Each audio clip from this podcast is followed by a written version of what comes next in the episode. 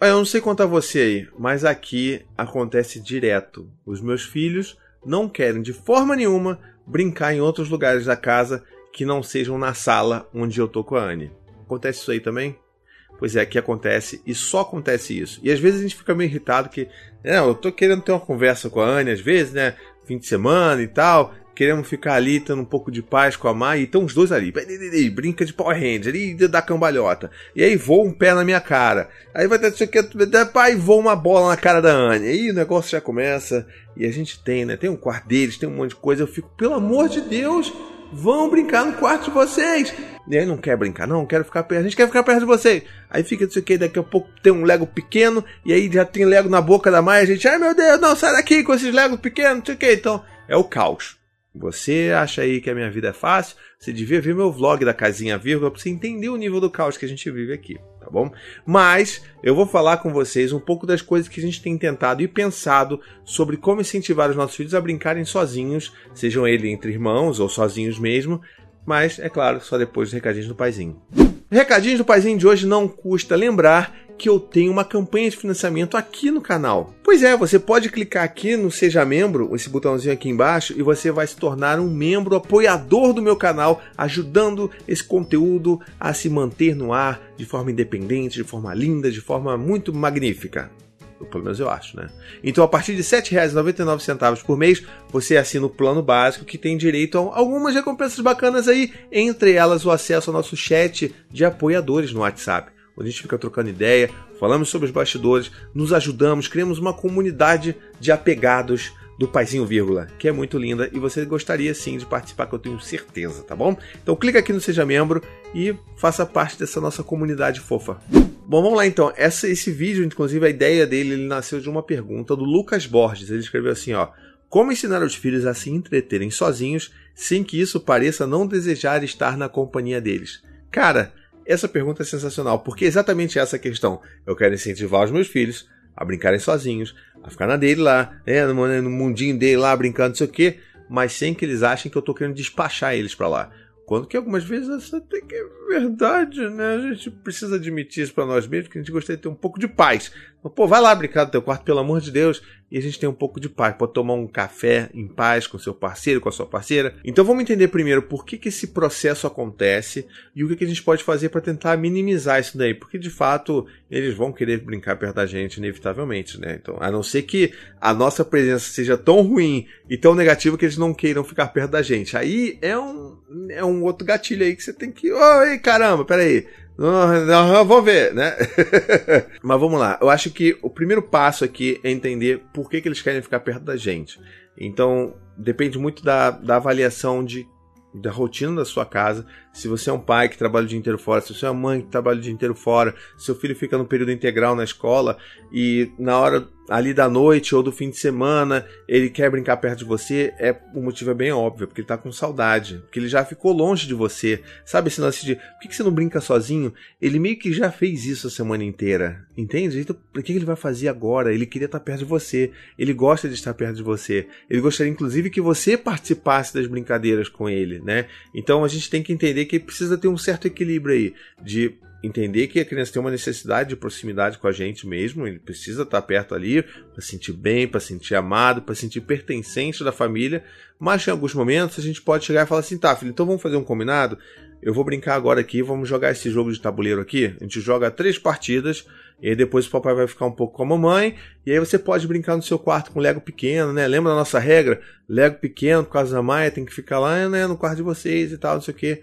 E aí, beleza. Então, assim, isso é uma coisa que a gente pode fazer, de saber equilibrar, se oferecer para brincar, e aí depois que você brinca, você fala, não, tá, agora é contigo, então vai lá que agora eu vou fazer outra coisa de adulto, tá?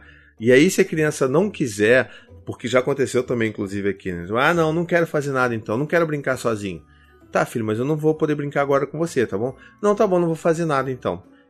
E aí você pode ficar assim, pô, peraí, meu filho não vai fazer nada? Ele vai ficar aqui, tipo, o que ele vai fazer? Ele precisa fazer alguma coisa. E a gente começa já a alimentar aquela coisa, não, peraí, mas ele não pode ficar parado, ele tem que fazer alguma coisa, tem que fazer uma atividade. Vou fazer então, levar ele na pracinha e não sei o quê. E você começa a entrar numa que, tipo, calma, calma.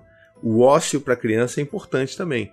Então você pode falar assim: não, filho, tudo bem, você quer ficar aqui sem brincar, beleza. Eu vou fazer as minhas coisas de adulto agora, vou ter minhas conversas de adulto e beleza, pode ficar por aí. E aí você vai ver que aquela criança vai ficar um tempo ali, vai ficar um tempo ali, ela vai sentir entediada, às vezes vai até falar isso para você, como o Dante algumas vezes chega assim: pai, eu tô muito entediado. Eu falo: poxa, é filho, você tá com tédio? Eu tô vendo, você não tá, com, você não tá tendo ideia para fazer nada, né? Mas olha, eu tenho certeza, porque você tem uma mente aí que, olha, tem cada ideia boa aí, e eu tenho certeza que daqui a pouco vai vir uma ideia bacana aí de que você pode fazer, brincar, enfim. Eu tenho certeza que você vai, vai achar uma solução para isso. E a gente dá a oportunidade para os nossos filhos saírem desse ócio e criarem alguma brincadeira. E, cara, batata, dito e feito, porque sempre demora ali alguns minutinhos, daqui a pouco estão os dois inventando alguma brincadeira, uma caça ao tesouro, uma procura a um pirata, não sei o que lá, e assim, sempre rola e eles daqui a pouco estão correndo pela casa e brincando, brincando de pique-esconde, enfim. Essa é uma vantagem de você ter mais de um filho, né? Então, tenho mais filhos, né? É tão legal, sabe? Nunca cansa nada. Não cansa nada, sabe? Você ter três filhos, um bebê que não dorme de novo, é uma, uma maravilha, tá bom? Então faça isso. É muito bom, tá? Mas então voltando, brincadeiras à parte, é, a gente tem que entender que esse processo aí da, do ócio das crianças é importante para que eles criem suas próprias atividades, para que eles criem suas próprias soluções de entretenimento, tá? A gente não tem que dar resposta sempre. A resposta tem que vir deles também, tá? Então, assim, entender isso entender que isso faz parte do processo e assim a gente acaba também estimulando eles a criar essa noção que eles são capazes de inventar suas próprias brincadeiras. Então, se a gente está sempre dando as soluções, a gente vai cada vez mais dificultar essa criatividade do brincar deles, que é tão importante, sabe? Então, tentem guiar menos, tentem liderar menos essas atividades quando você estiver com seus filhos, porque isso só vai beneficiar eles mesmos. E tem mais uma coisa também que eu queria falar que a gente reconheceu isso há pouco tempo. O que acontece? É, a gente ficava sempre mandando os nossos filhos: não, vai lá brincar no quarto de vocês, pô, vai lá, pega lá os seus transformes, vão lá brincar lá em cima, pô, leva lá pro teu quarto, quarto de vocês, pô, vai lá, não sei o quê. E eles sempre resistiam. Parte porque eles queriam ficar perto de mim, perto da mãe, né? Então, entende-se. Mas a gente começou a perceber que isso não era a única razão de ser desse negócio todo. Era também porque o quarto deles.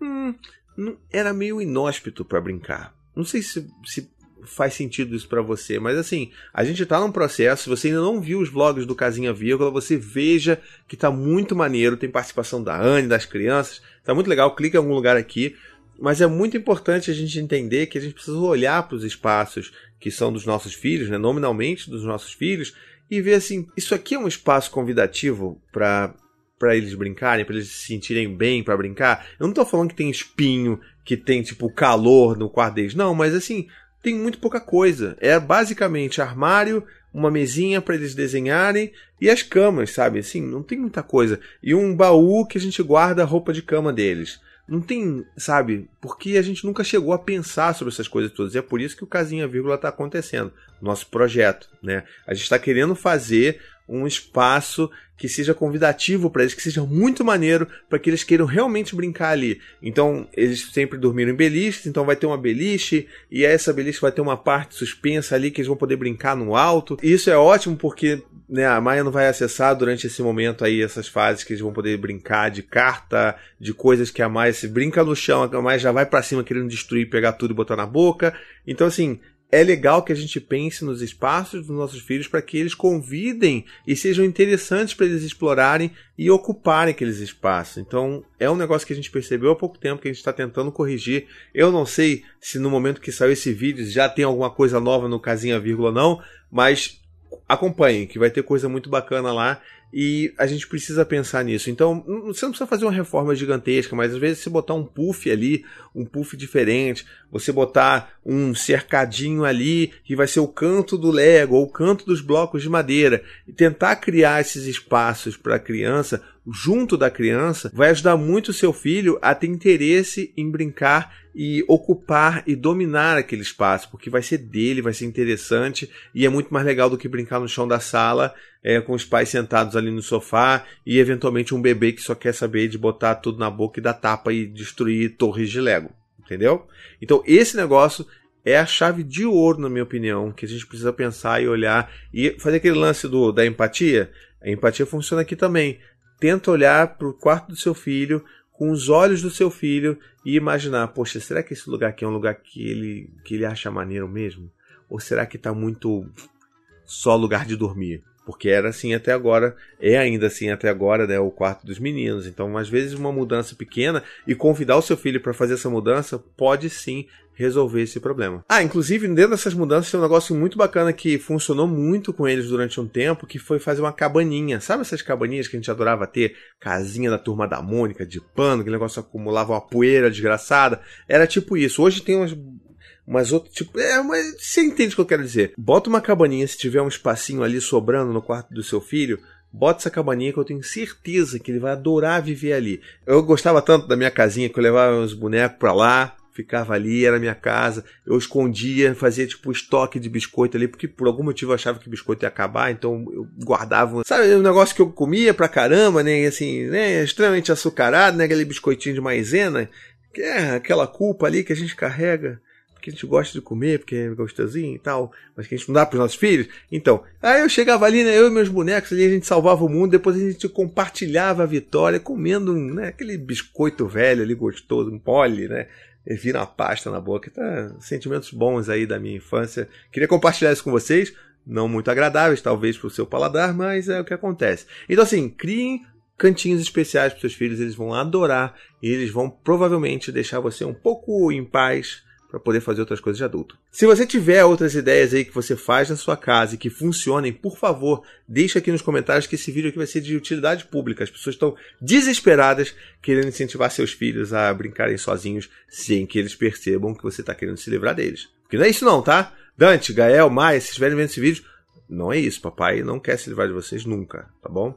Muito bem, espero que vocês tenham gostado desse vídeo, espero que ele tenha ajudado e entretido você, porque a gente precisa de informação e entretenimento ao mesmo tempo, tá legal? Se você gostou, divulga por aí, se torne membro do meu canal, apoie esse trabalho e um beijo até a próxima tchau, tchau.